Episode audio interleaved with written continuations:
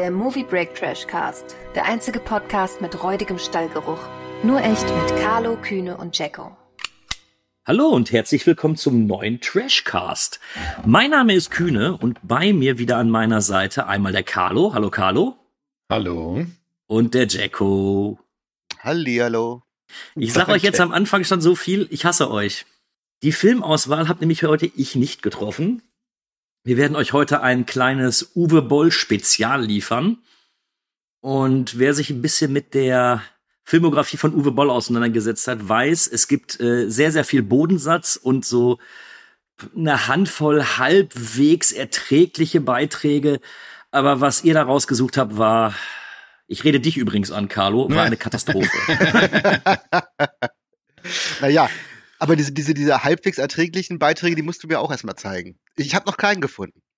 Ja, du, ich bin in der Boll-Filmografie gar nicht so weit wie ihr, aber ich dachte mir das jetzt einfach, dass vielleicht ein oder zwei dabei sind, die halbwegs erträglich sind. Um meine Wut zu erklären, mein guter Carlo hat sich nämlich den Film ausgesucht, Schwerter des Königs. Aber nicht Teil 1, der noch ein halbwegs vernünftiges Budget hat, sondern er entschied sich für Schwerter des Königs Teil 2, Neue Welten. Zwischen zwei Welten, Entschuldigung, zwischen zwei Welten heißt er. Zwischen zwei Welten sogar. So, ja, okay. ja. Da bin ich ja schon fast glücklich, dass unser guter Jacko sich für Far Cry entschieden hat mit Till Schweiger. Oh Gott, oh Gott, was haben wir uns und den Zuhörern da nur angetan? naja, in erster Linie uns, weil die Zuhörer müssen die Filme ja nicht gucken. Sie können jetzt hören, was wir davon halten. Das kann also ja noch ich, ganz amüsant werden. Ich sage euch jetzt schon mal, schreibt in die Kommentare, wenn ihr irgendwie auf die Idee kommt, jetzt nach diesem Podcast irgendwann mal Schwerter des Königs 2 zu gucken. Das würde mich interessieren. Ich kann jetzt schon im Vorfeld sagen, ich weiß nicht, was ich zu Schwerter des Königs 2 sagen soll, denn ich bin sprachlos. Und ich glaube, wir sollten auch einfach mit dem anfangen. Mach mal. Ja, das müssen wir hinter uns bringen. Schnell. Gut, dann starten wir mit Schwerter des Königs 2.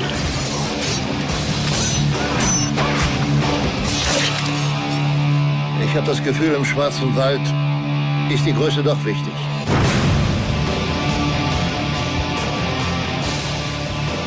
Wann habt ihr beiden denn das erste Mal den Film gesehen und wie wirkte der auf euch? Und ich unterbreche kurz, ich unterbreche kurz. Muss ich diese Frage jetzt überhaupt stellen? Äh, Hat einer von euch diesen Film vorher mal gesehen? Nein. Bewahre, nein. Nein, nein. Und dann, ich, ich, habe mir ja sogar, ich kannte ja den ersten Teil auch nicht und habe mir sogar in einem Anflug von Wahnsinn beide Filme hintereinander angeguckt. Boah, ich, ja. äh, ich weiß noch, als der erste damals ins Kino kam, hatte ich irgendwie das Gefühl, dass ich den im Kino sehen wollte und bin heilfroh, dass ich es nicht getan habe, weil ich mir den dann, oh, glaube ja. ich, mal aus, auf Video ausgeliehen habe. Aber ich wusste nicht mal, dass es einen zweiten, geschweige denn dritten Teil gibt. ja, okay. Die Frage ist also hinfällig. Wir haben ihn alle vorher nicht gesehen. Das heißt, wir werden jetzt zusammen irgendwie herausfinden, wie wir diese Filme fanden. Vielleicht zwei, drei kurze Hardfacts zu dem, zu diesem Film. Ähm, Budget 4,5 Millionen. Doch so viel. Doch so viel, ja. War eine Direct-to-Video-Produktion, ist also nie in den Kinos erschienen. Hat ein R-Rating, fragt mich bitte nicht. ja, gehen wir später mal drauf ein. Und der Hauptdarsteller ist unser guter Freund Dolph Lundgren. Na, immerhin, ne? Carlo, du hast diesen Film ausgesucht. Ja. Willst du mal kurz den Inhalt wiedergeben? Ja, den Inhalt. okay, ich versuch's. Also, äh, Granger ist ein ehemaliger Soldat und lebt zurückgezogen in einer Großstadt. Er wird plötzlich von zwei Männern angegriffen, die ihn töten wollen. Die Zauberin Eliana eilt zu Hilfe und schickt ihn mit ihrem Zauber ins Königreich Eb. Hieß das Eb? Ja, glaub schon, so eine. Ne? Granger erfährt, dass ein Nachfahre des Farmers und die letzte Hoffnung auf Frieden ist. Ach, dass er, ja. Es kommt zu einer großen Schlacht, in der. ja. Das ist gelogen. Wenn man ja, aber wir kommen ja später eher aufs großartige Finale zu sprechen. Ja, ähm, in der Granger das Königreich vor den gefährlichen Monstern verteidigen muss. Okay. So viel dazu. Das, das Gespräch bleibt weiterhin bei dir. Ich möchte es jetzt einfach wissen. Warum hast du diesen Film ausgesucht? Weil Wolltest du uns quälen? Weil, weil, ich ihn noch nicht gesehen habe in der Uwe Boll äh, äh, Filmografie. das war mein 20. Boll-Film. Ja. Ich, äh, ich, ich will sie alle sehen, also deswegen habe ich den ausgewählt. Du bist ja auf einem guten Weg, weil so viele Filme wird er wahrscheinlich nicht mehr machen, so wie es jetzt aussieht. er hat ja schon mal aufgehört, zwischendrin Filme zu machen. Naja, er hat jetzt ganz aktuell ja auch schon wieder aufgehört. Also er will seine, seine äh, Deutschland im Winter-Trilogie jetzt doch nicht fertig machen, weil er ja scheinbar irgendwie Burnout hat. Oh nein, der oh, arme oh, Uwe. Ähm, vielleicht für alle die, die mit der Filmografie von Uwe Boll nicht ganz so ähm, nicht ganz so vertraut sind. Äh, Uwe Boll ist ein deutscher Regisseur, der, glaube ich, heutzutage mit zu den schlechtesten Regisseuren selbst weltweit gilt. Ich, ich weiß es nicht genau, aber ich meine, so der allgemeine Konsens ist, dass eigentlich fast jedes Land sagt, nee, der ist scheiße. Ja, das Ding ist halt, er hat den Ruf eben und das ja. äh, ist halt manchmal nicht ganz fair, weil allein da ihn so viele Leute kennen, kann er ja eigentlich nicht der schlechteste der Welt sein. Ich behaupte mal, der schlechteste Regisseur, den kennt niemand. Weil, ja, okay. Auch, ne? Aber er ist bestimmt einer der, der schlechtesten prominenten Regisseure, der auch trotzdem noch Filme gedreht hat, die in alle möglichen Herren Länder verkauft werden. Darauf kann ich mich auf jeden Fall einigen. Ja. Ähm, wer sich da mal ein Bild von machen will, wir haben auf Movie Break eine Topliste veröffentlicht von damals 28, ich glaube bis heute hat er 29 Filme gemacht mit der Durchschnittswertung und ähm, bei der Wahl fiel Schwerte des Königs mit sagenhaften Durchschnittspunkten von 2,2 auf Platz 25. Also ist der äh, viertschlechteste Film von ihm. Auf jeden Fall laut Ansicht der Movie Break User. Okay, äh, Jacko, zu Recht oder? also, ähm, ich behaupte, ich, also von allen Boll-Filmen, die ich gesehen habe, ich habe 13 inzwischen gesehen. Es gibt einen, den ich tatsächlich noch schlechter finde, aber das hat andere Gründe. Das hier ist auf jeden Fall der billigste und der handwerklich miserabelste Film. Mhm. Carlo? Ja, also Uwe Boll äh, ist äh, es ist ja eher Überraschung, dass der so viel machen konnte in den letzten Jahren, dass es ja immer irgendwie geschafft hat, irgendwas auf die Beine zu stellen. Aber äh, äh er ist, ich weiß nicht, aber handwerklich, also man sieht bei Filmen, ähm, die wegen mehr Budget hatten, bei ihm schon durchaus irgendwas, dass er äh, schon in der Lage ist, irgendwie was zustande zu bringen, was nach Film aussieht. Aber ja, wenn er das entsprechende Budget hat, genau. Dann kann er halt so ein paar Basics machen, aber sobald er kein Geld hat, sieht man, dass er total. Nee, dann ist, ist dann ist äh, äh, hoffnungslos verloren. Was ja. äh, ich äh, mit Erstaunen feststellen musste, ist, ich habe bei mir auf, in, in meiner äh, Heimatstadt gibt's ja die internationalen Hofer Filmtage. Ich habe festgestellt, ich habe 2001 tatsächlich einen Uwe Boll-Film auf den internationalen Hofer Filmtagen gesehen. Was mir nie wirklich bewusst war, dieser Blackwoods, dieser äh, Hinterwäldler-Slasher-Film, äh, den, den kennt wahrscheinlich kein Mensch von Uwe Boll. Der lief tatsächlich auf dem Festival damals. Aha. Also Uwe Boll hat es geschafft, äh, auf den internationalen Hofer Filmtagen zu laufen 2001. Naja, der ist ja auch ganz woanders gelaufen. Also sein Darfur damals wurde ja teilweise richtig gut aufgenommen, sogar von Kritikern und lief auf irgendwelchen Festivals. Und das ist übrigens der Film, den ich von ihm am schlimmsten finde, Darfur. Ja. Ein ganz, ganz ekelhafter Gewaltporno, bei dem dann behauptet, ach, das ist ja so ein wichtiger und aufrüttelnder Film, der, der zeigt, wie es ist. Und ich denke mir, wollt ihr mich verarschen? Das ist so ein gewaltgeiler Ekelfilm. Schrecklich.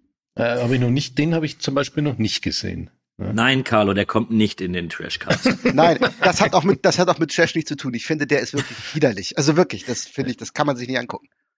Also meine, meine Berührungspunkte mit Uwe Boll haben sich bis äh, vorgestern, als ich mir die beiden Filme angeguckt habe, äh, auf einen einzigen beschränkt. Ich habe damals Alone in the Dark im Kino gesehen.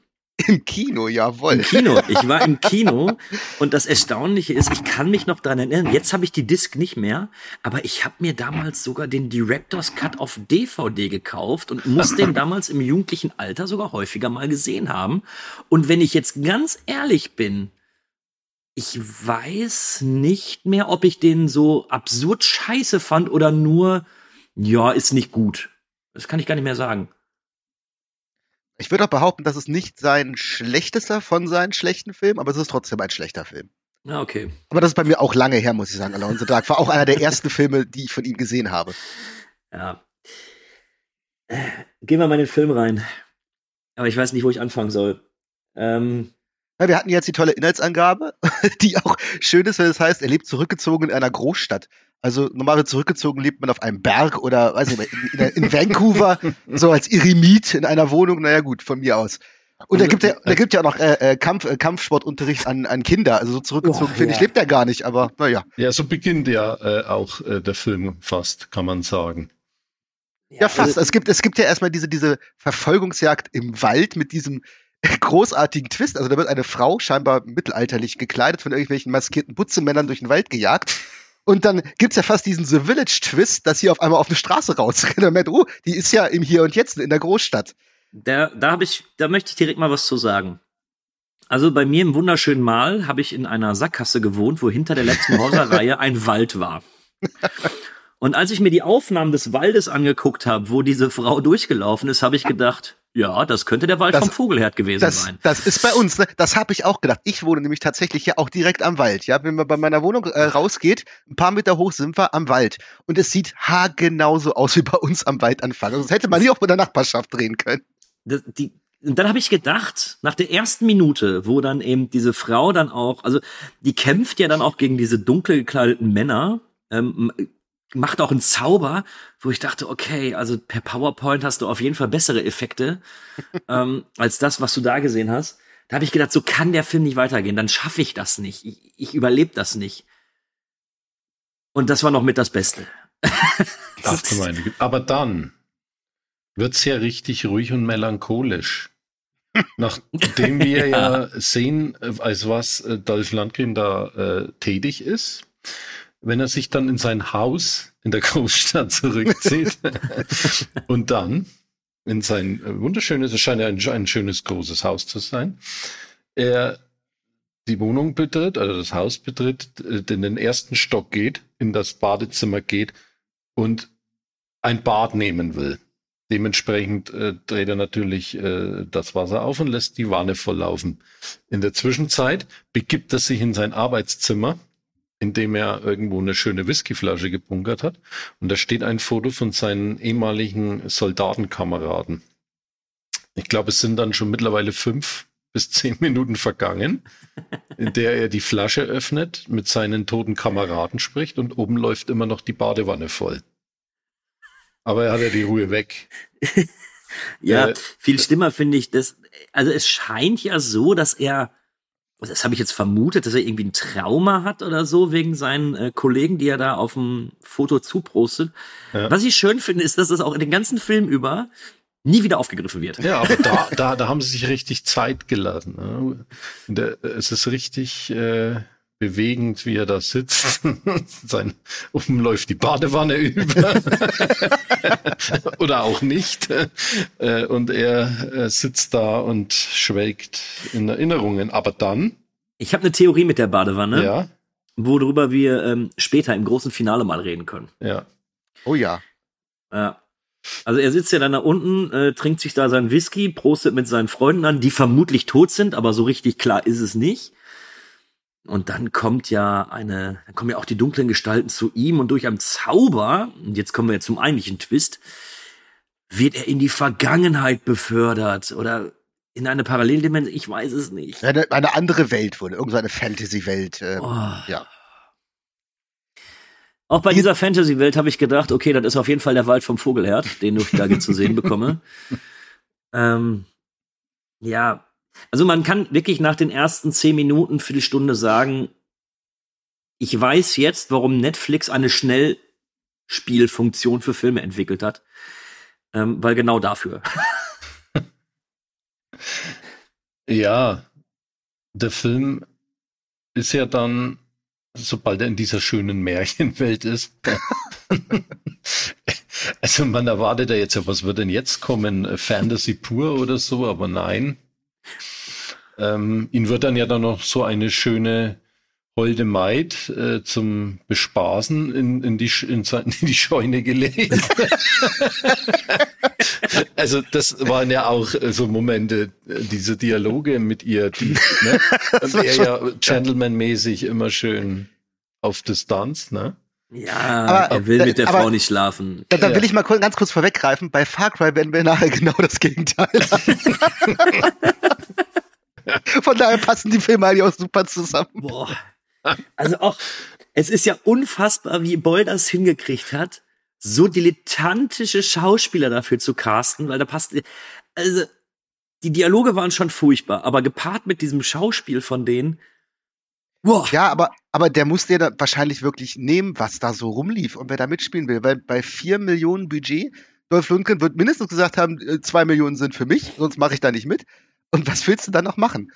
Und deswegen sieht da auch alles so aus, wie es aussieht und die Schauspieler sind so, wie sie sind. Also auch gerade diese Welt, finde ich, ist, ist so, weil du erwartest, der geht jetzt in so eine Fantasy, mittelalterliche, was weiß ich was Welt und das sieht, wie du schon sagst, das sieht eigentlich genauso aus wie vorher, nur halt woanders draußen. Und auch noch, dann haben die da auch noch Locations gewählt, die so langweilig sind und so öde und so karg und so trist. Also selbst wenn ich hier rumfahren würde in der näheren Umgebung, würde ich hundertprozentig irgendwas, wo ich sage, das sieht interessanter aus als da, wo die gedreht haben.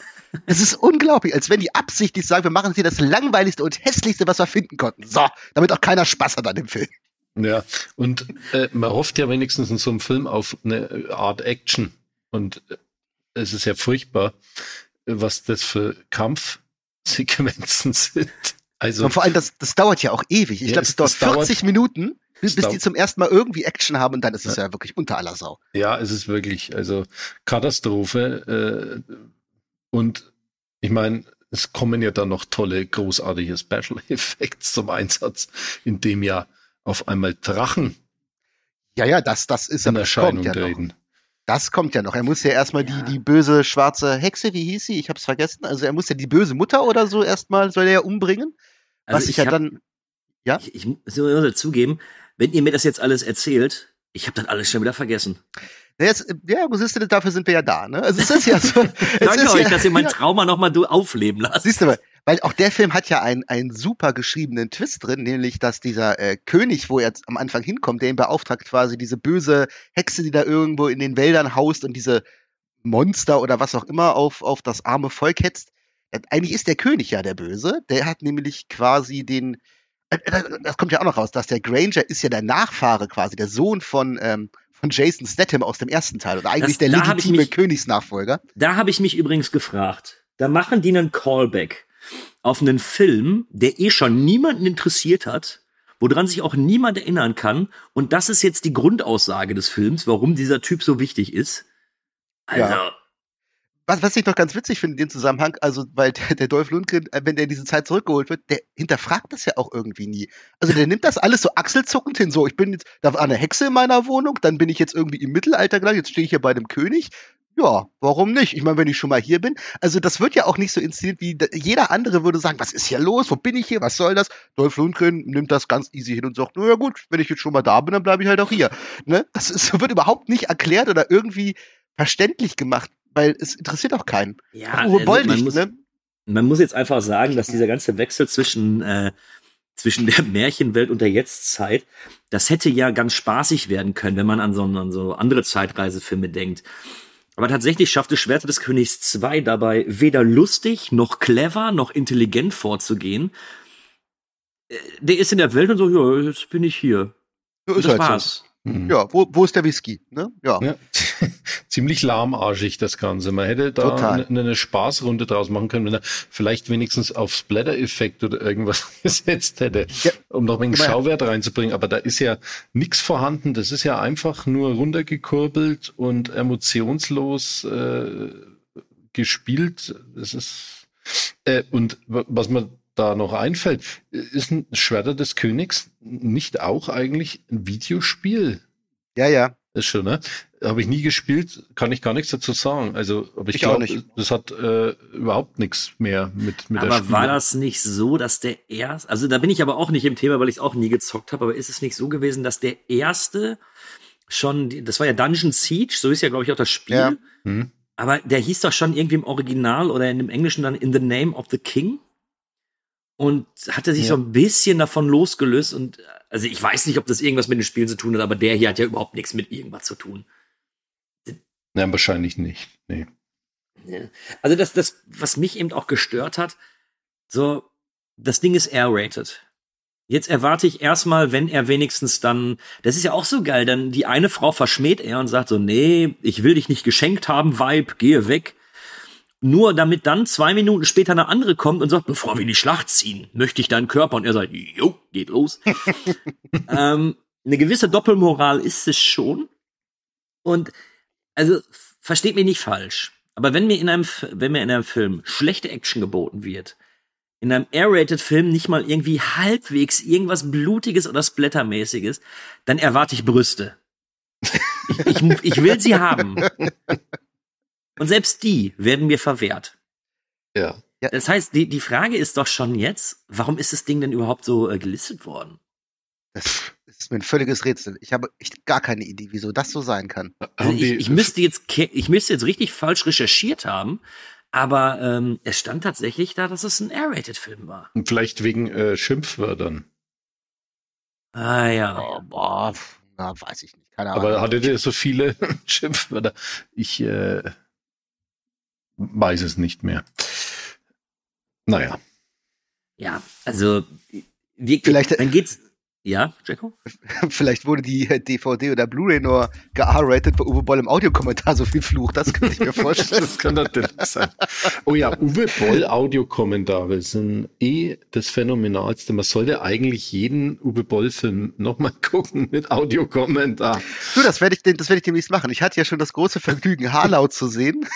Damals, als der, als der als äh, Pressescreener verfügbar war. Und ich werde mir den jetzt trotzdem demnächst nochmal angucken, weil ein Kumpel hat sich den bestellt. Wir gucken den dann mit Audiokommentar. Einfach um zu hören, was Uwe Boll zu dem Film so sagt. Da bin ich sehr gespannt. Ja, äh, ist durchaus, habe ich äh, schon bei ein paar Filmen gemacht von ihm. Also es ist äh, besser als alles, was er da eigentlich dreht. Das glaube ich. Das glaube ich. Also äh, bei manchen Filmen, wo man auch weiß, dass er die selber nicht mag oder dass er da viele Scheiße findet, da ist das mit Audiokommentar bestimmt ein Fest, Er wenn der ist- da mal frei von der Leber los äh, Er ist wirklich äh, richtig ehrlich und was auch die Schauspieler betrifft, äh, Ja, ja. bei Blood Rain und so, also was der über diese, äh, kannst du wirklich von Starbesetzung noch reden bei Blood Rain, Durchaus. Ben Kingsley und so weiter. Äh, Was der da vom Stapel lässt, Anekdoten, das ist der Wahnsinn. Ja, das, also so Interviews und so mit dem Boy, die sind ja auch total unterhaltsam. Die sind viel unterhaltsamer als seine Filme. Ja. Weil das ist halt ein Choleriker vom Herrn und wie du sagst, halt auch total ehrlich und dem ist auch scheißegal, was andere von ihm denken und dann ballert er eben drauf los, ne? Das ist herrlich. Lass uns weitermachen, weil Naja, sonst. äh, genau, genau. Also wir müssen in den Film vorankommen. Also jetzt geht's ja los. Es wird ja eine epische Reise. ja, Ähm, ja, ja. Dolph soll irgendeine Hexe umbringen Mhm. und äh, rennt dann los durch den Stadtpark, wenn ich es mal so nennen will. Äh, schön finde ich auch, dass eben diese Stadt, wo sich da alles abspielt, wo das auch mit dem König ist, was auch so ätzend langweilig ist. Du siehst ja immer nur ein Tor. Ja, das ist das Allergeilste, finde ich. Weil das ist die Kulisse, das ist die Burg. Die haben ein Tor mit links so zwei Meter Mauern und rechts zwei Meter Mauern und du siehst halt nichts anderes, immer wie dieses Tor auf und zu geht und am Ende, wie es von dem, das sagen wir noch, wer da noch kommt, der das halt kaputt macht. Das war's. Die haben halt ein Tor. Das ist deren Kulisse, um so eine Festung darzustellen. Das ist unfassbar. Das ist, das ist so geil. Und dann, dann rennen sie eben los und stellen dann eben bei ihrer epischen Reise fest, oh, ich glaube, wir werden verfolgt. Und jetzt denkst du dir, so aller Herr der Ringe, ja, komm, jetzt mach dann vielleicht mal eine kleine Schlacht oder sowas. Na, war das scheiße. Also, Carlo, du hast es ja, glaube ich, schon gesagt, also die Kampfsequenzen sind ja so langweilig inszeniert. Ich wusste nicht, dass draufkloppen mit Schwertern so langweilig sein kann. Ja, ist, äh, ich glaube, je, jedes Kind im Spiel macht dann einen äh, äh, intensiveren Fight Ja. mit, mit seinen Ja. Freunden oder, oder keine Ahnung. Aber das ist ja äh, so, äh, also actionarm, schlimmer geht's nimmer. Richtig Ja, das habe ich, schlimm.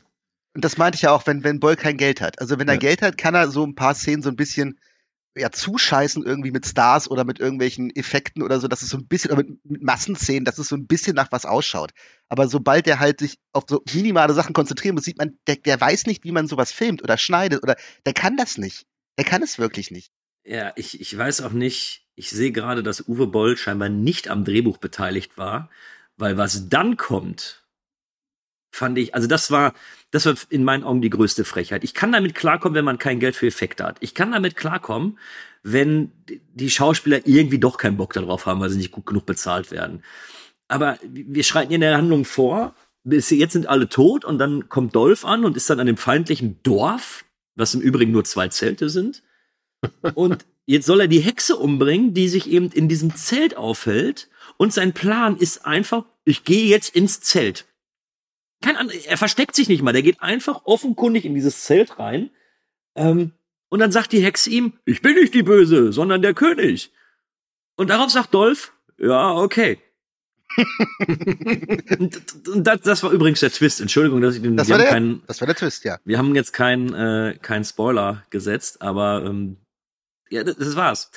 Weil der König hat sich ja in, auch einfach überlegt, mitten im Film wahllos seine Leute umzubringen. Ich weiß bis heute nicht warum. Ich habe es nicht verstanden. Ich, also dieses Drehbuch hat kann doch niemand wirklich gelesen haben oder muss doch wirklich gesagt haben, ah ja, ja, komm, ich nehme jetzt einfach das Geld mit und das war's, weil also das fand ich wirklich dilettantisch. Ja, dieser ganze Film, da sind wir uns glaube ich auch einig, der existiert ja einfach nur um, aus der Marke, die man da irgendwie noch hat, nochmal irgendwie Geld zu ziehen und in der Hoffnung, dass man den, dem auf dem Videothekenmarkt oder am Grabbeltisch verkauft, dass der dann aus vier Millionen irgendwie nochmal fünf Millionen macht. Also viel mehr steht da nicht hinter. Nee. Ja. Und ähm, was halt auch super geil ist, finde ich, dann, was ja danach kommt, äh, nach, der, nach der Hexe, dann heißt es, er müsste den Katalysator finden. Und man fragt sich, was zum Teufel ist der Katalysator? und den findet er dann im Wald. Den Katalysator. Ja. Und Carlo. ich hätte es besser. Ja?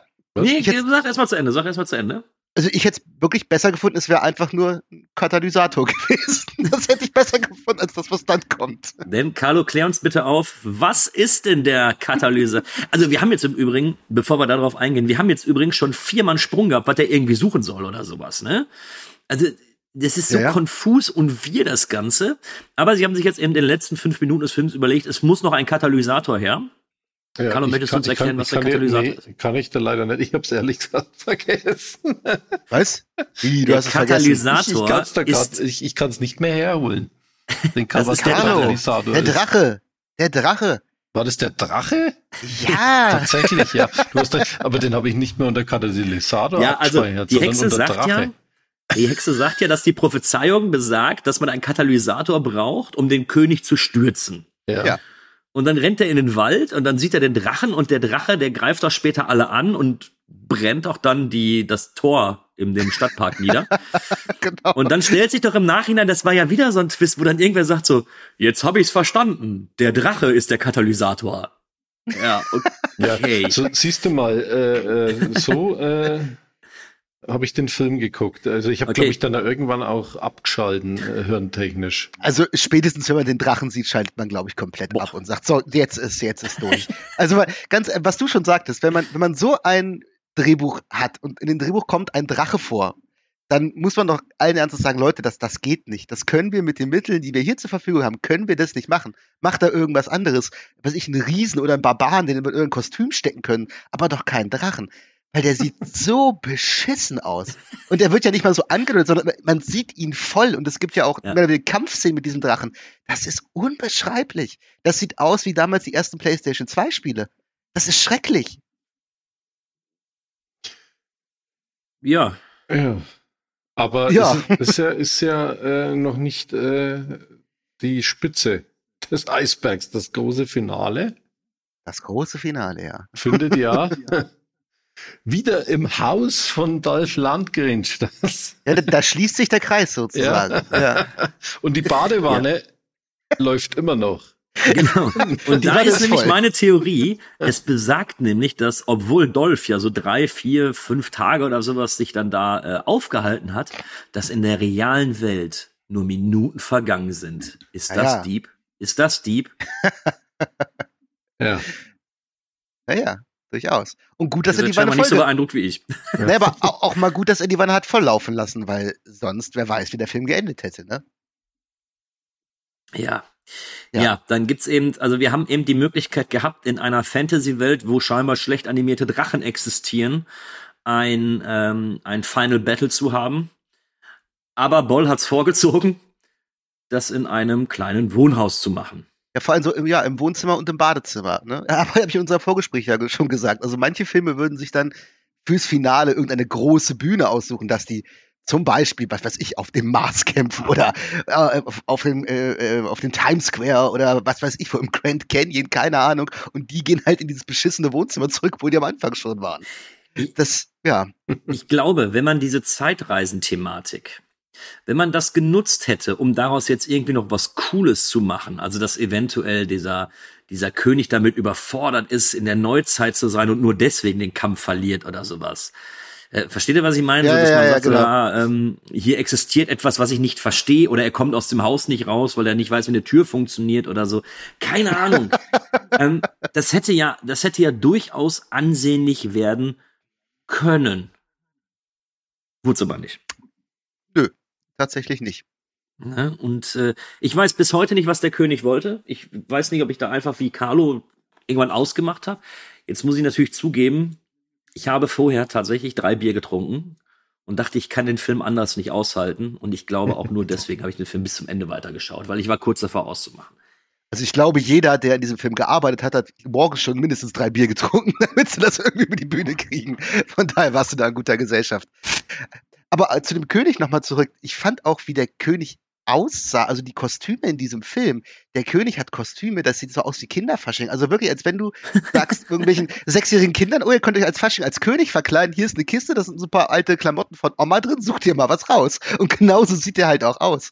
Also, du kannst doch jemanden so nicht in so einem Film sagen, so, das ist dein Kostüm für einen König. Da haben wir hier so ein blaues Hemd und hier irgendwie so einen alten Umhang und das sieht doch nicht königlich aus. Ich bitte dich. Also, unter, egal was für Budgetpunkten wir hier reden, das sieht so beschissen aus.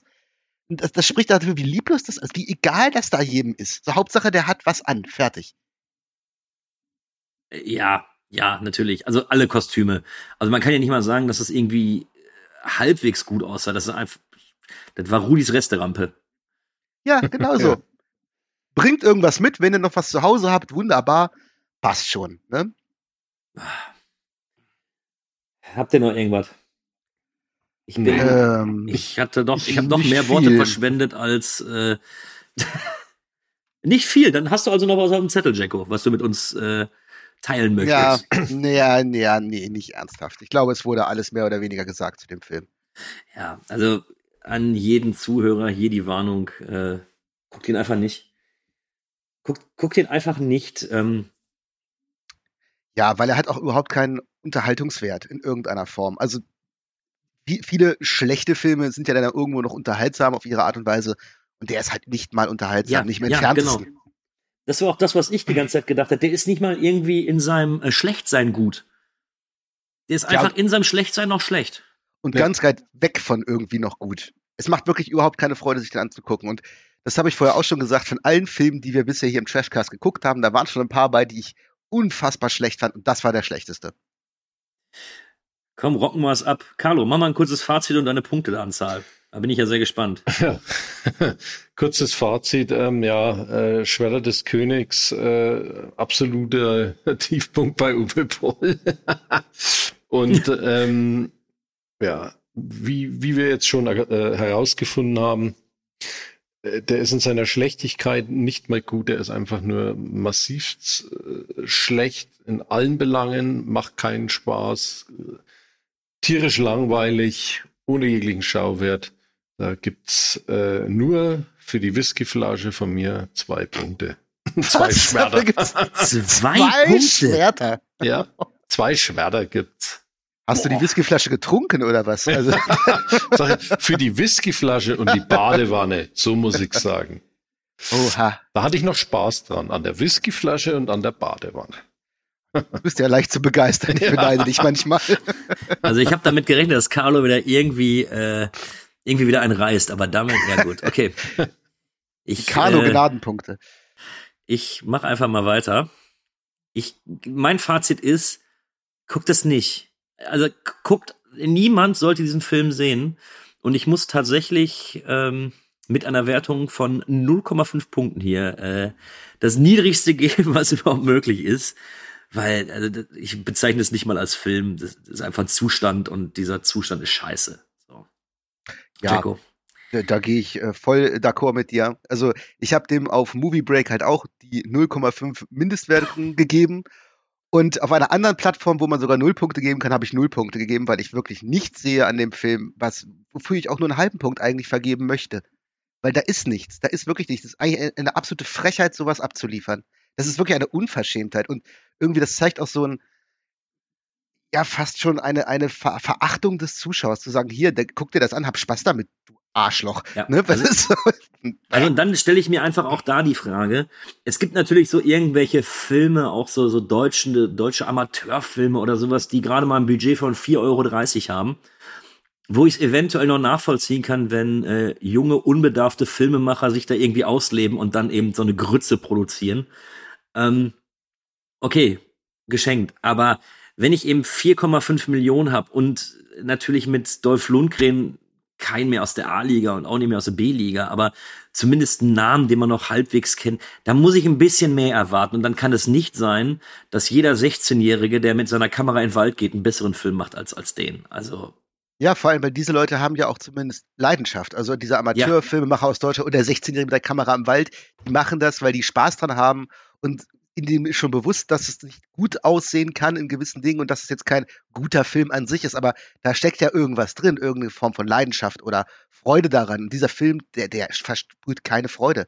Ich wette, Uwe Boll hatte auch keine Lust, den zu drehen, hatte keinen Spaß daran und wird sich den selber hundertprozentig auch nie wieder angucken. Das ist so ein Ding, über was der dann selber wieder herzieht und sagt, was das für ein Scheiß war, aber er muss dir seine Miete bezahlen. So argumentiert er dann ja. Genau. wirklich, wirklich furchtbar, guckt's nicht. Ja. Aber wir werden jetzt mal herausfinden, ob man über den, ob man den zweiten Film immer wenigstens sehen sollte. Denn Jacko, du hast uns mitgebracht, äh, Far Cry.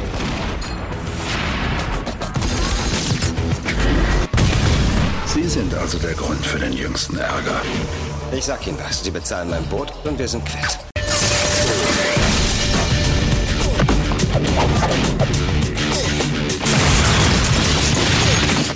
Wirklich ein zäher Mistkerl. Ja, bin ich. Till Schweiger. Wie sieht's da draußen aus?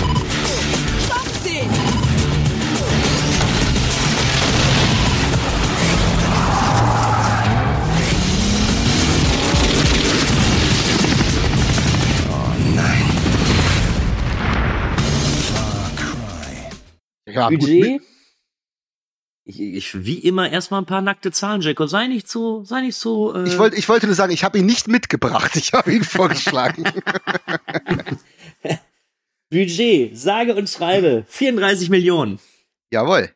Box Office, die Zahlen, die lese ich, die lese ich vor. ähm, Deutschland, 566.000 Euro. Hm. US-Kino, Box Office, 734.000 Euro, macht summa summarum circa 1,2 Millionen am Box Office. Ja, Far Cry. Fang da, Jacko, kannst du uns einmal kurz die Inhaltsangabe vorlesen, bevor wir in den Film reingehen, damit wir, damit wir einmal wissen, worum es denn in diesem Machwerk geht. Ja, selbstverständlich. In diesem Bollwerk. So. Ja, ja. Also. Ist das nicht sogar anerkannt? Darf man nicht tatsächlich zu Bollfilm äh, Bollwerk sagen? Na, ich finde, das passt auch, ne? Das ist wirklich ein richtiges Bollwerk. Aber jetzt erstmal zur Inhaltsangabe. Also, seit Draufgänger Jack Carver seinen Dienst bei den Special Forces quittiert hat, führt er ein beschauliches Leben als Bootsführer für Touristen an der US-Westküste. Spielt er nicht in Kanada? Das ist ja egal. Damit ist, ja, ist doch so, aber egal. ja, ja, Ja, damit ist jedoch vorbei, also die, achso, damit ist es jedoch vorbei, als die attraktive Journalistin Valerie auftaucht und ihn bittet, sie zu einer Militärinsel zu bringen.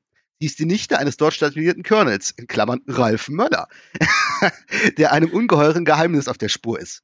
Kaum an Land wird Valerie allerdings sofort geschnappt und Jacks Boot in die Luft gesprengt. Er rettet sich in letzter Sekunde vor der Explosion und gerät in ein gefährliches Abenteuer.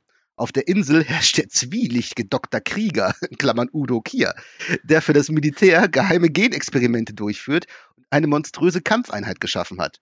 Jack muss ihn stoppen und Valerie retten, notfalls im Alleingang gegen eine ganze Armee. Ja. Ja. Klingt erstmal gar nicht so scheiße. ja, klingt auf jeden Fall, als wenn da ordentlich was los wäre. Ähm, vielleicht erstmal vorab die Frage. Äh, Far Cry ist ja auch eine. Also irgendwie hat ja Boll auch viele ähm, Videospielverfilmungen gemacht. Ähm, Ja, wobei. Far Cry, glaube ich, also echt auch seine letzte war, glaube ich. Ja. Und das war auf jeden Fall auch der letzte Film, wo er so ein Budget hatte. Danach war Mhm. Essig. ja, dann war habt, nichts denn, mehr im habt, ihr denn das, habt ihr denn das Spiel mal gespielt? Äh, den ersten Teil nicht, auf dem der hier beruht, aber ich habe Teil 2 und 3 sehr exzessiv gespielt und fand die beide großartig. Okay. Also ich habe- wie ist es bei dir? Äh, bis zum fünften habe ich Far Cry tatsächlich gespielt.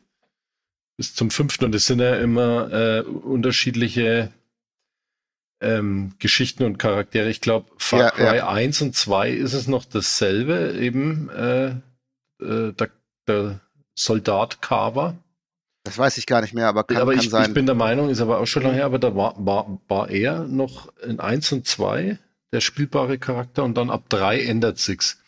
Aber ich habe es ja tatsächlich bis zum fünften gespielt. Das neue will ich mir noch irgendwann zulegen, das äh, Sechser, aber bis jetzt noch keine Zeit gefunden.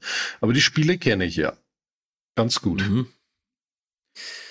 Gut, dann vielleicht erstmal vorab die Frage. Ich bin komplett raus. Ich bin ja überhaupt kein Zocker und ich habe auch die Spiele nie gespielt.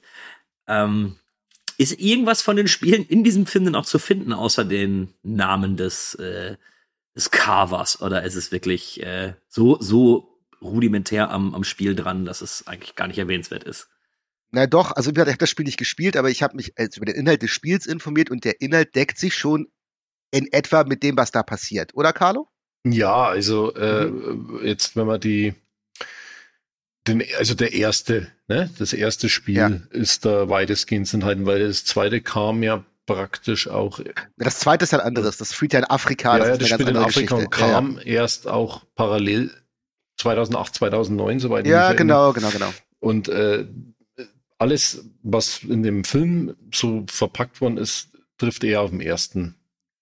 Ja, Videogame also so zumindest Teil auch diese, auch diese Story mit diesem Wissenschaftler und diesen, Ja. kann man ja schon sagen, diesen, diesen, ja, genmanipulierten Supersoldaten, so ein bisschen Universal Soldier Style, deswegen passt der Ralf Möller auch ganz gut da rein. Ja. Ja, das ist, äh, kommt, kommt aus dem Spiel. Und auch, dass er auf dieser Insel dann ist und ja. Also so ein bisschen näher dran ist das schon. Mhm, okay. Gut, also ich konnte den Film völlig losgelöst genießen. Also äh, ohne dass ich da irgendwie dran denken musste, ob das Spiel jetzt gut getroffen ist oder nicht. Und ich habe den Film gestartet, nachdem ich Schwerter des Königs 2 gesehen habe, was sich eventuell in meiner Wertung gleich auch äh, be- bemerkbar macht. Ähm, habe das Intro gesehen und dachte, meine Fresse, das könnte richtig gut werden. Boah, das heißt richtig gut. Also bei dem Intro sieht man auf jeden Fall, dass er recht explizit wird. Also das geht zwar nicht den ganzen Film so weiter, aber da gibt's ja so eine Szene, wo der eine Soldat da quasi in diesen Zaun reingedrückt wird mit dem, mit dem Hinterkopf mehr oder weniger und da wird der Film schon recht explizit. Und das hatte ich so auch gar nicht mehr auf den Schirm. Den Film habe ich ja schon mal gesehen und da denkst du dir so, huch, das wusste ich gar nicht mehr. Also für die, die es nicht gesehen haben, wir sehen eben scheinbar eine, äh, eine Spezialtruppe, die gegen irgendetwas Fremdes im Wald kämpft. Ich dachte tatsächlich erst, das ist ein Monster, weil hier und da dann immer Soldaten weggerissen werden. Man sieht zerfetzte Körper. Man sieht später, wie ein Kopf gegen einen Zaun gedrückt wird und der Kopf sich dann durch den Zaun so durchdrückt und, äh, und schmodder. Ähm, hat mir jetzt erstmal gefallen. Ja, wenn man direkt von Schwerter des Königs 2 kommt, ist das natürlich, das sind wirklich wie zwei Welten dann sozusagen. Ja, nee, aber äh, da merkt man dann schon, äh, da hat er etwas mehr auf der Kante gehabt und ich fand den Einstieg richtig gut äh, gelungen. hat hat äh, mit dem Wegreisen äh, und äh, der Finsternis, die, die ja in diesem Gestrüpp herrschte, äh, kommt, kommt er ja schon äh, an Jurassic Park 1. Fast. Nee, also äh, äh, mit den äh, Also, ne, Carlo, Carlo wenn, wenn Uwe das hört, der schickt dir jetzt eine Flasche Whisky allein für ja, diesen ja, Vergleich. Nein, also Herzlich willkommen beim Trashcast. Wir sind der einzige Cast, der es schafft, Uwe Boll, Far Cry und Jurassic Park in einem Satz zu verwenden. Ja, nee, also äh, wenn man die Raptoren äh, Au- Ausladesequenz äh, im ersten Ja, Jurassic ja, ja. Park, Äh, äh, ja, Mhm. nee, also er hat, da, da merkst du dann natürlich, wahrscheinlich hat er sich dann wirklich auch an solchen äh, Sachen orientiert, an solchen größeren Filmen, die er wahrscheinlich mal gesehen hat, und gedacht, oh, da können wir bestimmt mal sowas drehen. Äh, also es ist, es macht auf jeden Fall Lust auf mehr, dieser, Ja. dieser Einstieg in Far Cry. Und äh, er ist nicht schlecht geschnitten und nicht schlecht gefilmt. Natürlich ist es stockfinster. Das würde ich eher mal bemängeln. Man, man, man sieht nicht äh, wirklich gut, also gut ausgeleuchtet. Aber gut, vielleicht war es auch Absicht. Aber äh, es ist sicherlich äh, nicht so scheiße, dass man sagt, jetzt schalte ich gleich wieder aus. Nein, Nee. definitiv, definitiv nicht. Wobei ich sagen muss, im weiteren Verlauf merkt man dann auch wieder, nicht in dieser Szene, aber in späteren Action-Szenen, die kommen, die sehen natürlich irgendwie alle besser aus als bei Schwerter des Königs. Aber da sieht man auch, dass Boll auch da nur von seinem Geld lebt, dass er da dann ein bisschen mehr Geld in Autos, die sich über Schlag und Explosion stecken konnte. An sich ist das nämlich auch nicht gut gefilmt. Und da kommen wir dann später nochmal zu.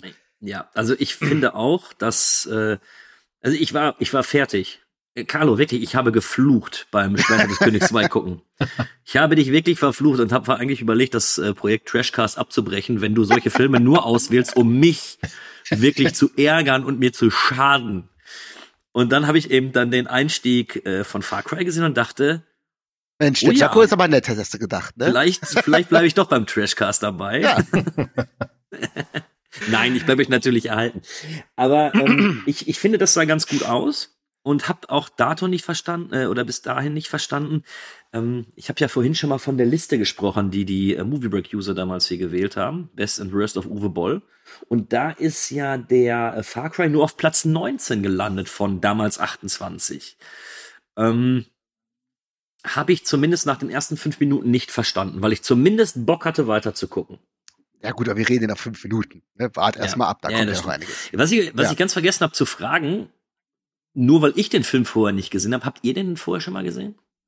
Ja, ja, deswegen habe ich den ja vorgeschlagen. Ich habe den mal gesehen ähm, bei einer TV-Ausstrahlung, ich glaube auf RTL 2, da passt er auch super hin.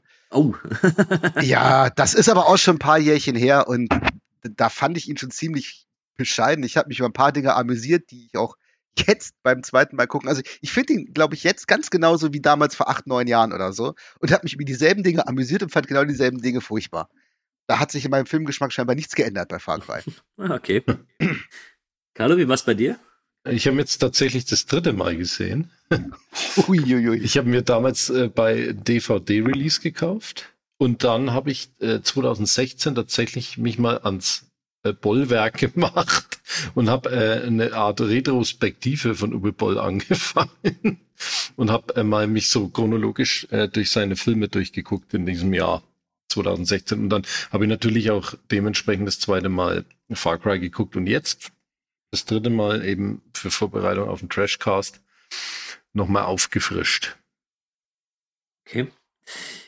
Nach der Einstiegsszene kommen wir zu einer Szene oder zu, zu etwas, was mir erstmal wieder den Boden unter den Füßen weggezogen hat, beziehungsweise mich in die Realität zurückgerufen hat.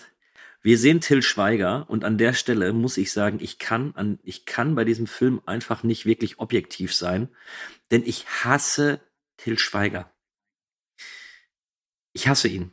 Ich, ich kann mir keinen Film mit diesem, mit diesem Typen angucken, der redet, als ob man auf ein Meerschweinchen drauftritt. Dieses ich, ich kann es nicht. Ich, Wobei ich hier finde, er hat sich ja selber synchronisiert, scheinbar, weil der Film ja auch ganz offensichtlich in Englisch gedreht wurde und man hört auch, dass es synchronisiert ist. Er synchronisiert sich natürlich selber. Das hört sich dann immer ein bisschen besser an, als wenn er live spricht. Vielleicht Wie wird's dann bitte? noch mal an. Doch, ich, es wird dann vielleicht nochmal anders gefiltert oder so, ich weiß es nicht. Also ich finde, er hört sich noch schlimmer an, wenn er wirklich live den Film dreht, also nicht nachsynchronisiert wird, auch von sich selber. boah. Also Was als nicht heißt, dass es gut klingt. als der auf seinem Boot steht, schon mit seinem Hawaii-Hemd. Ja, boah. direkt Puls. Ich hatte wirklich direkt Puls wieder Aber- wie bei Schwerter des Königs 2. Ähm, ja, Ja. aber Was mir aufgefallen ist, ich habe jetzt schon eine Weile keinen äl etwas älteren Til Schweiger-Film mehr gesehen. Also die letzten, die ich gesehen habe, waren dann die, die so vor ein paar Jahren gekommen sind. Und wenn man jetzt den sieht, der vor 14 Jahren, 13, 14 Jahren gedreht wurde, wie, wie fit und gesund Til Schweiger da noch aussieht. Und jetzt ist er, man, man sieht ja jetzt wirklich schon den Suff bei ihm in jedem Film. Der sieht ja aus wie so ein aufgedunsener Vollalkoholiker. Und da war er noch gut im Saft. Ja, da hat das Saufen äh, angefangen wahrscheinlich. nach, dem, genau. nach dem Film. ja, also Phil Schweiger, ich habe ich es mal gestern auch wieder gedacht, wie ich, mich, wie ich ihn geguckt habe, Far Cry. Also Till Schweiger ist, also wie der so erfolgreich werden konnte, wird für immer ein cineastisches Rätsel bleiben Absolut. weil äh, er, er macht ja wirklich Geld, ne? Und er und die äh, ist Publikumsmagnet und das scheint er ja trotzdem nach wie vor zu sein. Also ich habe jetzt schon ewig nichts mehr irgendwie gesehen oder mich für irgendwas interessiert, was im Kino lief, aber die Filme scheinen doch noch äh, zu laufen, ne? ihr Publikum zu finden. Und das Schlimme ist gerade diese letzten Filme, die er alle gedreht hat. Also von äh, Honig im Kopf über diese komischen Die Hochzeit und wie hieß der andere äh, Klassentreffen-Film? Ja. 1.0, Klassentreffen ja, 1.0. Das, das sind wirklich meiner Meinung nach seine drei schlimmsten Filme. Ich habe, das, das sind alles Null-Punkte-Filme bei mir. Ich finde die so abstoßend. Und da rennen Millionen Leute rein. Ich bin, ich bin fassungslos. Und neulich, ganz zufällig auf der Arbeit, haben, haben sich zwei Arbeitskolleginnen darüber unterhalten und dass, dass die wohl diesen Klassentreffen im Fernsehen gesehen haben und der wäre ja so lustig. Und ich habe mir gedacht, sag mal, spinnt ihr? Also ich musste mich, normalerweise halte ich mich bei solchen Diskussionen dann raus. Da musste ich auch dazwischen grätschen. und musste da ihr seid gekündigt! ja, wenn Fick. ich was zu sagen hätte. Ne? nee, wirklich, unglaublich. Das ist, ja, tu, also meine Empfehlung, tu, tu dir das nicht an, Carlo, wirklich nicht. Das ist, Nee, also habe ich, hab ich auch nicht äh, äh, vor, äh, mir irgendwas Neues von ihm anzugucken. Ich glaube, den letzten Till Schweiger Film, den ich im Kino gesehen habe, müsste, ja mein Gott, ich glaube, zwei Uhr Küken oder irgendwas in der Richtung. Der war aber auch schlimm. Der war auch ganz schlimm. Ja, aber das sind ja alles diese, diese Till Schweiger Selfmade-Filme, wo er als Regisseur, als Cutter, als Drehbuchautor, als ja. geilster Hauptdarsteller der Welt, wo er sich auch immer Rollen gibt, die so jenseits von Gut und Böse sind. Ne? Also immer so der, der, der agile äh, Superstecher, zwar in seinen 40ern oder fast schon 50ern, aber kein Problem. Er ist der coolste, der lässigste, der aber unter seiner rauen männlichen Schale natürlich immer noch so ein Herz hat, was man erobern kann. Das ist ganz, ganz schrecklich. Das ist doch immer dieselbe Soße, ne? Immer mit diesen Bildern, die aussehen wie aus einer Waschmittelwerbung und dazu diese, diese, diesen elendigen Jaule-Soundtrack, der dir so auf den Sack geht nach fünf Minuten. Immer es One ist, Republic. Es ist immer ja, One Republic. immer so ein Müll. Es ah. ist echt nicht, aber egal, wir schweifen ab. Wir ähm, schweifen tatsächlich Und ab. da gucke ich mir dann doch lieber Till Schweiger in so eine Auftragsrolle in so einem Kackfilm an. muss ich ganz ehrlich sagen. Ja, also wir, wir, wir sehen ja jetzt Till Schweiger auf dem Boot und der ist ein Verlierer und dann kommt eine Frau und sagt, hey, Till, fahr mich da zu einer Insel und er sagt nein und sie sagt, ich gebe dir Geld und dann sagt er, ja, und dann fahren die zu der Insel. So. Ich glaube, das äh, fasst alles ziemlich gut zusammen, was dann in diesen 20 Minuten da passiert, die ja von schlechten Dialogen gesäumt sind, aber ja, ist okay. Ähm, dann beginnt ja eigentlich das, was Uwe Boll selbst ja als äh, Die Hard auf einer Insel bezeichnet. Ja, das habe ich auch gelesen und ich habe mir gedacht, ja, okay. Die Hard war aber auch ein bisschen länger her bei Uwe. Ähm, Carlo, lass uns mal so ein bisschen in die Action-Szenen reingehen. Wie haben sie dir gefallen?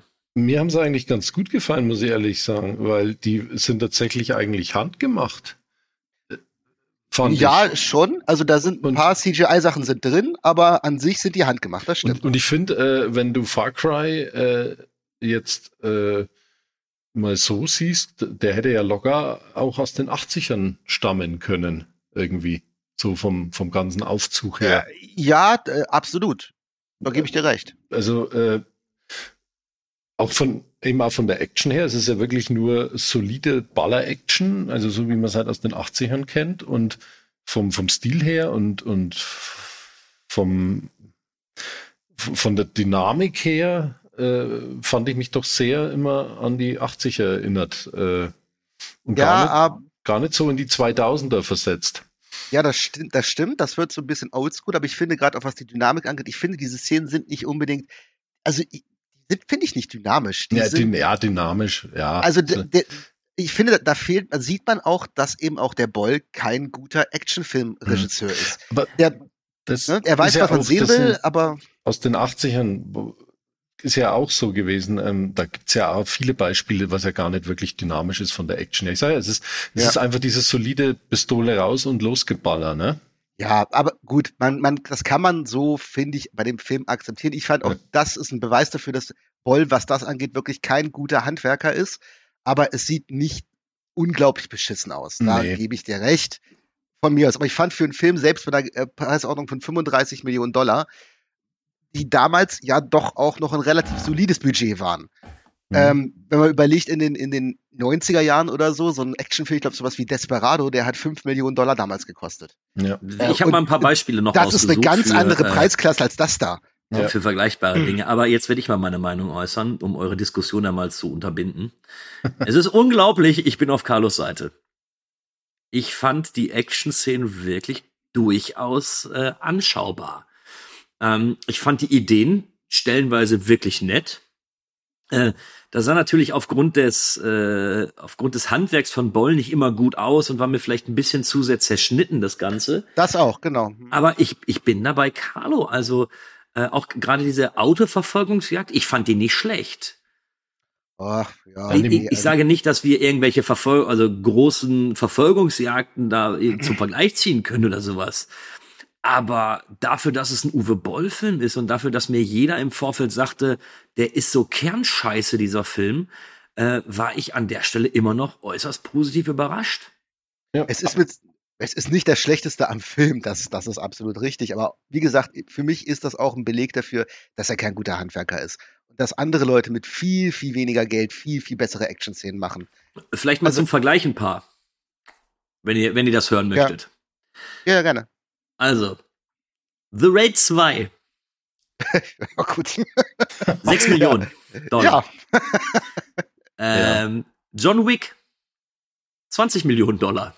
Ja. Stirb langsam. 28 Millionen Dollar. Okay, das war aber 20 Jahre vorher, das ist, ne, muss man gucken, aber ja, klar, gar kein Vergleich eigentlich, ne? Hm. Also das ist schon, äh, du kriegst natürlich schon. Ja für weniger kriegst du es auch besser hin. Und ich will jetzt auch an dieser Stelle die, die Action-Szenen nicht in den Himmel loben. Nein, aber, aber ich, ich bin ganz ehrlich, ich habe äh, ich hab schon einiges Schlechteres auf dem äh, Direct-to-Video-Markt gesehen, was mich ja. ebenfalls in irgendeiner Art und Weise unterhalten hat. Und bis zu diesem Moment, und gleich kommt der Moment, wo das nämlich alles dann bricht, bis zu diesem Moment war ich mit der Auswahl wirklich halbwegs zufrieden, weil ich mir, ich lag, also ihr müsst euch das so vorstellen. Ich äh, musste im Hotel übernachten, wo ich mir diese beiden Filme angeschaut habe, weil ich äh, arbeiten war. Und ich sitz in dem, oder ich liege in dem Hotelbett und habe den Laptop neben mir und ich hatte so ein Lächeln im Gesicht. Und da waren die drei Bier aber schon weg, die ich vorher getrunken habe, sondern ich hatte wirklich so ein kleines Lächeln im Gesicht und dachte, ach ja, so für diesen Moment kann man das machen. Kino, nein, aber das an diesem Abend hatte mich das durchaus amüsiert. Ja, wie du schon sagst, danach geht ja die, die Gaudi erst richtig los. ja. Und äh, eigentlich schon während dieser Autoverfolgungsszene, ich finde, da gibt, da fängt diese großartige Chemie, die Till Schweiger und wie hieß sie gleich, seine, seine, sein Love Interest, die andere äh, Figur da, äh, Valerie, glaube ich, hieß sie. Da, da geht das ja Schluss mit den beiden, dass sie scheinbar, weil sie eine Frau ist, zu doof ist und nicht weiß, was eine Handgranate ist. Das fand ich auch schon total super. Und ab da, dann geht's ja richtig los mit den beiden. Äh, ja, ich würde nämlich gerne auf den, jetzt werde ich das Jugendwort des Jahres benutzen, auf den cringigsten Moment des Films eingehen wollen. Oh ja, da sind wir uns, glaube ich, einig, ja. Oh. Carlo fand den bestimmt super. Woher weißt du das? Aber, aber ich habe ich hab mich in Grund und Boden geschämt. Kurz zur Info, was passiert ist. Till Schweiger bei der Autoverfolgung gesagt, hat sie ein äh, äh, ein Enterhaken an einen Helikopter geschossen. Der Helikopter hat den Wagen mit abgehoben und Till Schweiger und ähm, sein Love Interest müssen jetzt den Wagen verlassen. Der Hubschrauber stürzt ab, aber die landen im Meer. Schwimmen an Land wieder, um dann eine Hütte zu finden. Und was dann kommt, ist ein Dialog aus der Hölle. genau. Sie müssen raus aus den nassen Klamotten. Dreh dich um, während ich mich ausziehe. Und dann zieht er sich aus. Oh, du solltest dich aber auch, auch umdrehen. dann liegen die unter der. De Mir ist ganz schön kalt ohne Decke. Dürfte ich mit unter deine kommen? Und ich dachte, oh komm. Ey, jeder 14-Jährige flirtet besser. Und als er dann sagt, bei der Army haben wir immer Kuscheln gespielt. ähm, ja. Unfassbar, ja. Und, und dann sagt sie auch noch, ja, das ist in Ordnung. Und jetzt dann dieser Moment, hast du da eine Knarre in deiner Hose? Nur, dass Til Schweiger antworten kann, ja, habe ich. Zieht die Pistole aus seiner Hose und legt sie zur Seite. Ja. Diesen Witz gab's auch schon in den 50ern. Und dann, urplötzlich, Kuss, Liebesszene. Ja. Auch da ohne Brüste im Übrigen. Ja, natürlich oh. nicht. So, so hoppala, da ist er reingerutscht, ne? Ich habe, das Beste draus. Ich habe mich geschämt. Und ich finde ja, das ist die bezeichnend für das, was dann, äh, diesen ganzen Humor, der dann noch in diesem Film kommt, das ist auch so ein Humor, den gibt es in ganz, ganz vielen Uwe Boll-Filmen und das kickt mich jedes Mal raus. Weil der hat, das ist so ein Humorverständnis, wie du schon sagst, von so einem vorpubertierenden Zwölfjährigen, der so kichernd eine Bravo die Dr. Sommer-Seite liest. Und das ist immer so bei Boll. Also ich, ich weiß nicht, ob der, der findet das, glaube ich, wirklich lustig. Ich, ich schäme mich da jedes Mal an Grund und Boden. Das ist ganz, ganz schlimm. Ja, also, das, Kühne, ja, ich muss dich leider enttäuschen. Also du bist nah dran, äh, dass ich hätte da abfeiern können, aber das war es nicht. okay, okay. Da war ich, äh, habe ich mir auch gedacht, na ja, hm, jetzt äh, massivst äh, schlechter American Pie Humor oder so, äh, ne? Oder unterirdische American Pie Humor. Aber ich war dann eher Fan, wo ich mir gedacht habe, das darf nicht sein, aber es kommt tatsächlich. Äh, wenn sie dann an dem Tag danach die Straße entlang laufen. Ja. Und genau. er tatsächlich, ich meine, die sind äh, wohl in einer lebensgefährlichen Situation. Ja? ja. Eigentlich müssten die unter Ad Adrenalin, was weiß ich, stehen und gucken wie, und überlegen, was, was äh, passiert jetzt mit uns, wie kommen wir hier runter. Aber Till Schweiger hat nichts Besseres zu tun, als sie zu fragen, welche Note er von ihr bekommt für die letzte Nacht. Genau, und es spukt ja auch die ganze Zeit in seinem Kopf rum. Das ist ja der Running ja. Gag des Films, das ist das Wichtigste für das ihn. Das ist das ja. Wichtigste offensichtlich. Hauptsache, er wird in seiner Ficky-Ficky-Mänglichkeit da irgendwie von ihr bestätigt. Das ist das Allerwichtigste für ihn. Er bekommt ja nur das, eine 2. Das ja, nur eine 2, ja, ja. ja. Und es passt ja, wie gesagt, ich finde, der Humor passt zu Boll, weil das macht er immer wieder. Und das passt wunderbar zu Till Schweiger. Also wie er sich gibt und wie er sich auch immer in seinen Filmen, auch in die er selber macht, präsentiert. Ne, der, der Herr Superstecher, der auch bitte jetzt dafür irgendwie ähm, auf, auf die Schulter geklopft werden soll, was er für ein geiler Hengst ist. Das passt perfekt. Ja, ja, also ich musste auch, da habe ich, in dem Moment habe ich wieder gedacht mit diesem, welche Note, äh, wie viele Punkte gibst du mir? Ja, von zehn, ja, zwei. Wie? Und, äh, da habe ich gedacht, okay, Till Schweiger spielt Till Schweiger. Ja, Sehr schön. Es. es ist, ähm, oh. Vielleicht hat ja, er das ja auch reingeschrieben. Das war die Bedingung, dass er mitspielt, dass, ja. dass das da ja, drin steht. Ich finde eben furchtbar, dass eben gerade auch diese Thematik ständig für irgendwelche, äh, ihr seht jetzt meine Anführungszeichen nicht, die ich mache, one, coolen One-Liner gemacht wird. Ne? Ja. Also das ist ja, er macht ja auch irgendwann, er schießt ja doch, glaube ich, so einen hinterm Rücken und sagt dann zu ihr, ist das wirklich auch nur eine 2 wert und so. Uh, also ja. furchtbar. Sag ich ja, das zieht sich durch den ganzen Film. Das ist ja. so nervig, ist unglaublich. Ja. Und also, das. Ja. Nee, nee, mach du mal, ich komme da gleich zu. Ich, äh, ich, ich finde auch, dass, dass, wie du schon sagst, das zieht sich durch den ganzen Film und es wird einfach nicht besser. Und äh, also es sind wirklich absolut furchtbar wunderbare Dialoge, die da geführt werden. Also da bin ich gespannt, ob Carlo mir die noch gut reden kann, aber rein dialogmäßig ist Far Cry nix.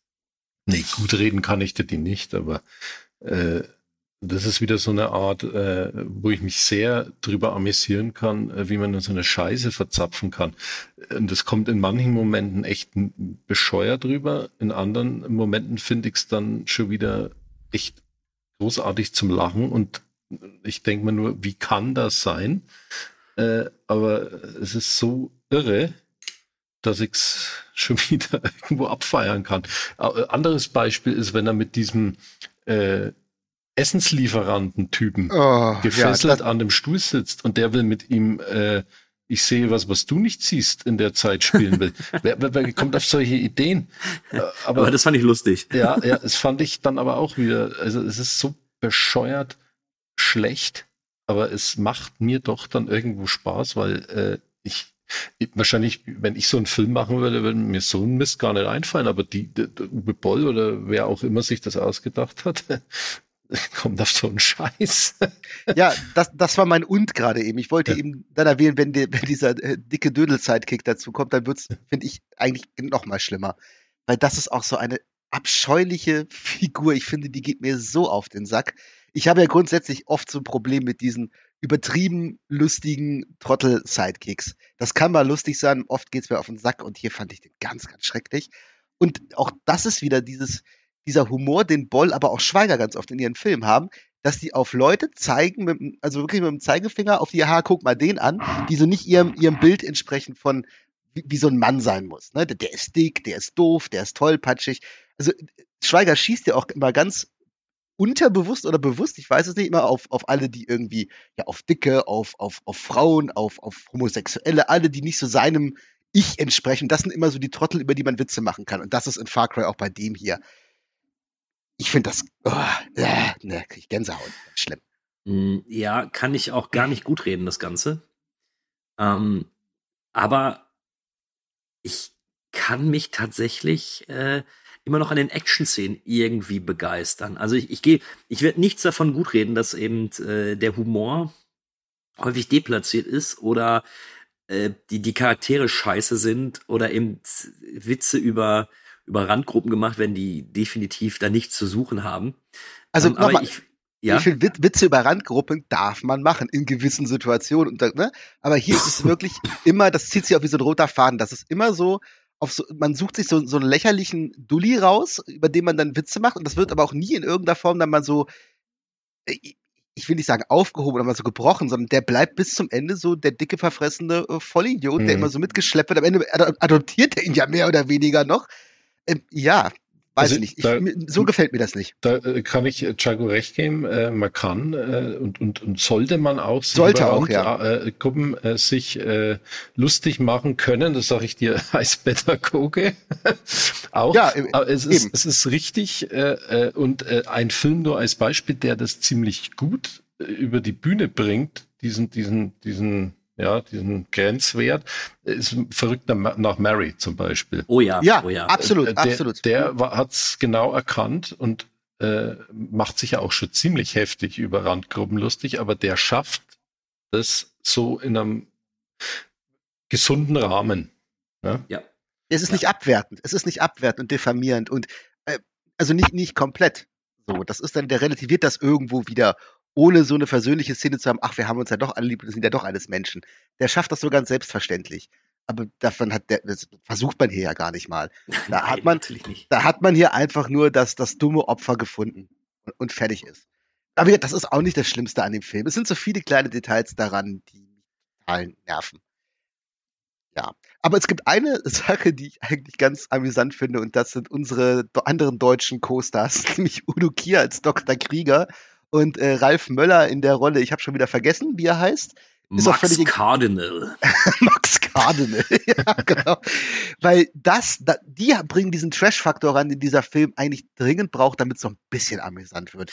Weil Udo Kier spielt halt diesen typischen, ja, er ist, nicht, ist kein Nazi-Arzt, aber kommt genauso rüber, halt Dr. Krieger, ne? Ja. der, so, der so klassische, klassische Musik hört und so an den Übermenschen forscht und eigentlich so ganz kultiviert und das ist so eine Paraderolle für ihn. Das hat er ja gefühlt schon 200 Mal gespielt.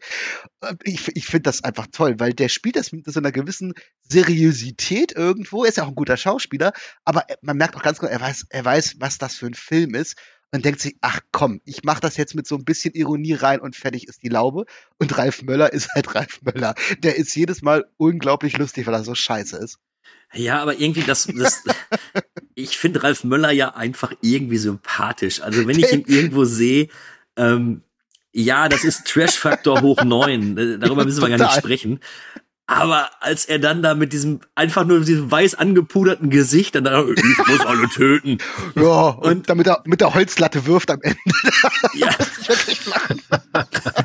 Ja, Genau. wobei das, das sind ja aber wieder die Momente, die mir an solchen Filmen gefallen. Also wie Ralf Ja. Möller da als Universal Ja, das- Soldier Ja. Verschnitt äh, abgeht. Äh, das sind äh, Sachen, die äh, hätte ich wahrscheinlich in jedem äh, C-B-Movie äh, Exploitation-Film der 80er oder 70er also auch abgefeiert. Ne? Also Ja, absolut, Das- absolut. Das, das- ist für das- mich auch das Highlight. Das ist Ja. für mich das Highlight. Ralf Möller, wie er da am Ende rumwütet. Das ist das Ja. Beste am Film. Also ich finde generell, dass der, dass der Showdown, also äh, wir können ja wieder ein bisschen springen, also die werden ja beide gefangen genommen da und Dr. Krieger will dann, äh, lässt, glaube ich, alle Supersoldaten los und äh, dann beginnt einfach große Schießerei, großes Rumgekloppe durch die, durch die Anlage und ähm, ja, das sieht natürlich auch alles irgendwo nach äh, Industrie, Industriepark Hohenzollern aus oder sowas. Ne? Das ist ja nicht, das ist ja jetzt gute, äh, keine gute Kulissenauswahl. Ja, Aber ich würde an dieser Stelle lügen, wenn ich sage, dass ich nicht mit dem Finale meinen Spaß hatte. Ja, Ja, das Finale war für mich, wie gesagt, mit das Beste am Film, definitiv. Aufgrund des, des Möller-Faktors. Ähm, ansonsten, wie du auch schon sagst, das sieht halt auch schon wieder so alles so unattraktiv aus. Also allein vom Setting her und so. Nicht so schlimm wie bei wie Schwerter des Königs, weil hier hatte man ja wirklich mal wenigstens irgendwelche richtigen Gebäude oder irgendwie Kulissen, aber das sieht auch wieder so aus wie, ach na ja, wir haben ja so ein altes, so eine alte, was weiß ich, so, so eine Abbauanlage. Äh, das reicht, da drehen wir jetzt einfach. Sieht alles, da macht man sich keine Mühe. Ne, da, da werden die 35 Millionen halt lieber für, für, weiß ich nicht, für Till Schweiger und, und ein bisschen Koks ausgegeben. Ja, also mit dem, mit dem Wissen, dass der Film 34 Millionen gekostet hat, äh, finde ich es auch noch mal ein bisschen schlimmer.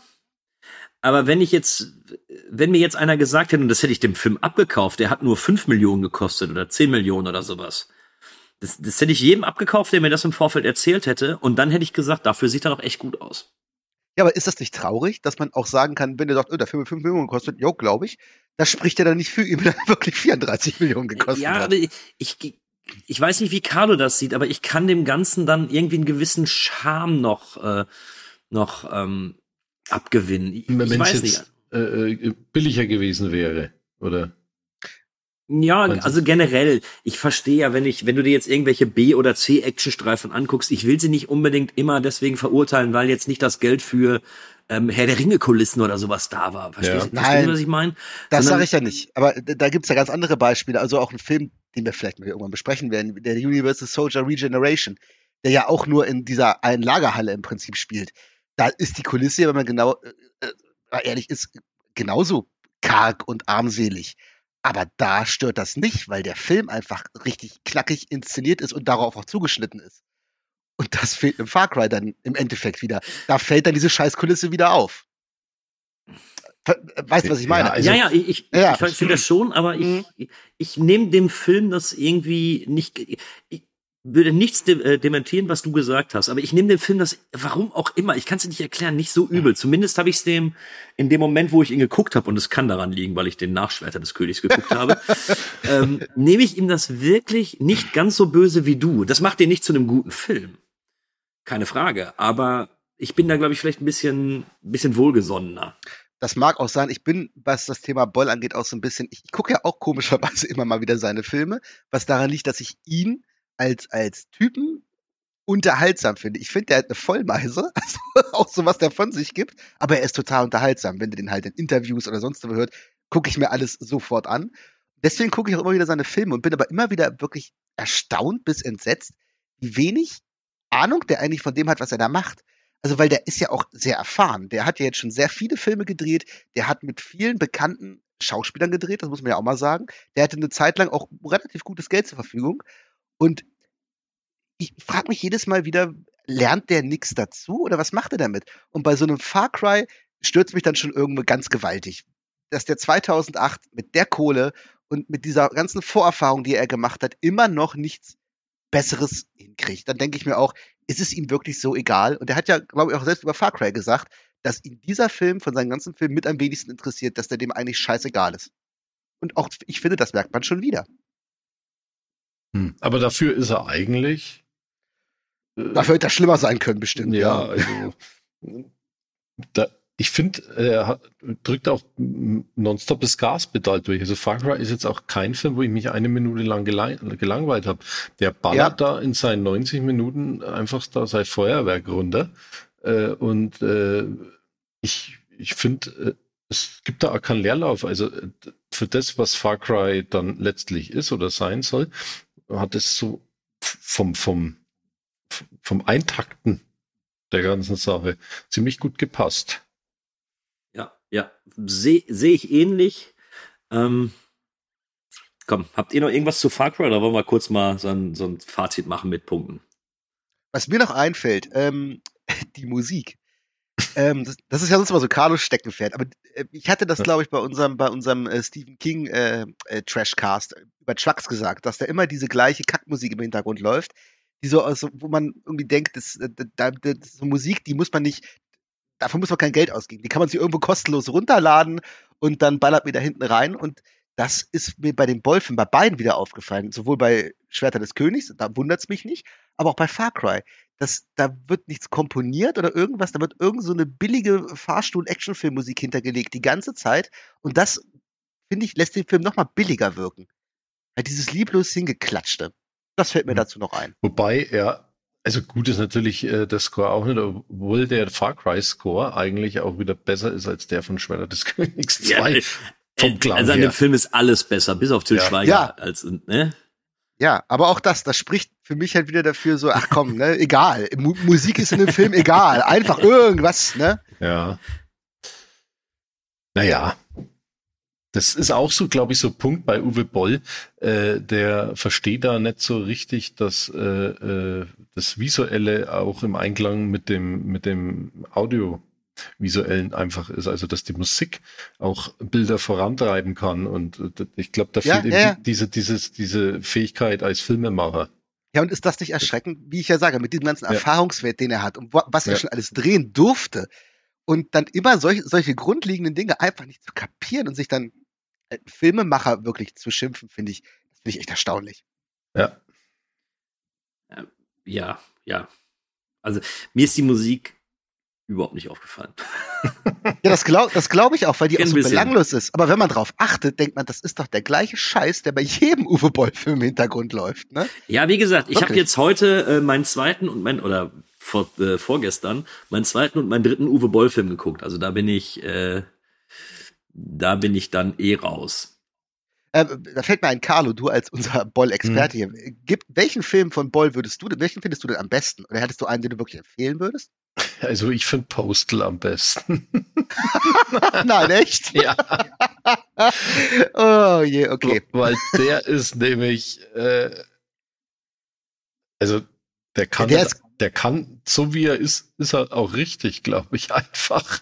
Also, der ist ja wirklich gaga hoch 25. Ja, also der ne? ist so gaga, äh, äh, der, der kann nicht anders sein. Also hat eigentlich auch mit dem Videospiel da in dem Sinne nichts am Hut, aber ähm, den fand ich eigentlich von allen am besten. Aber was überraschend trotzdem auch noch einer ist, den man vielleicht nennen sollte, äh, der doch relativ gelungen ist, ist dieser Tunnel Rats. Man glaubt es Ja, kann. ja, ja. Das ja? ist der Bollfilm, der bei mir die höchste Wertung hat, aber das sind auch ja. nur drei Punkte. Ja. aber, das, aber, das, aber das ist Tunnel Rats.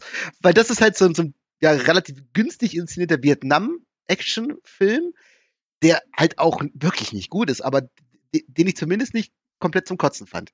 Wo ich gedacht habe, naja, da kann man so ab und zu mal so ein bisschen, ja, äh, das ist halt so wirklich so Runterguckware aus der Videothek, die man sich auch nur einmal anguckt, aber mei, ne, geht irgendwo noch, regt man sich nicht drüber auf. Ja. Hm. Naja, gut. Okay. Carlo, deine letzten Worte zu Far Cry.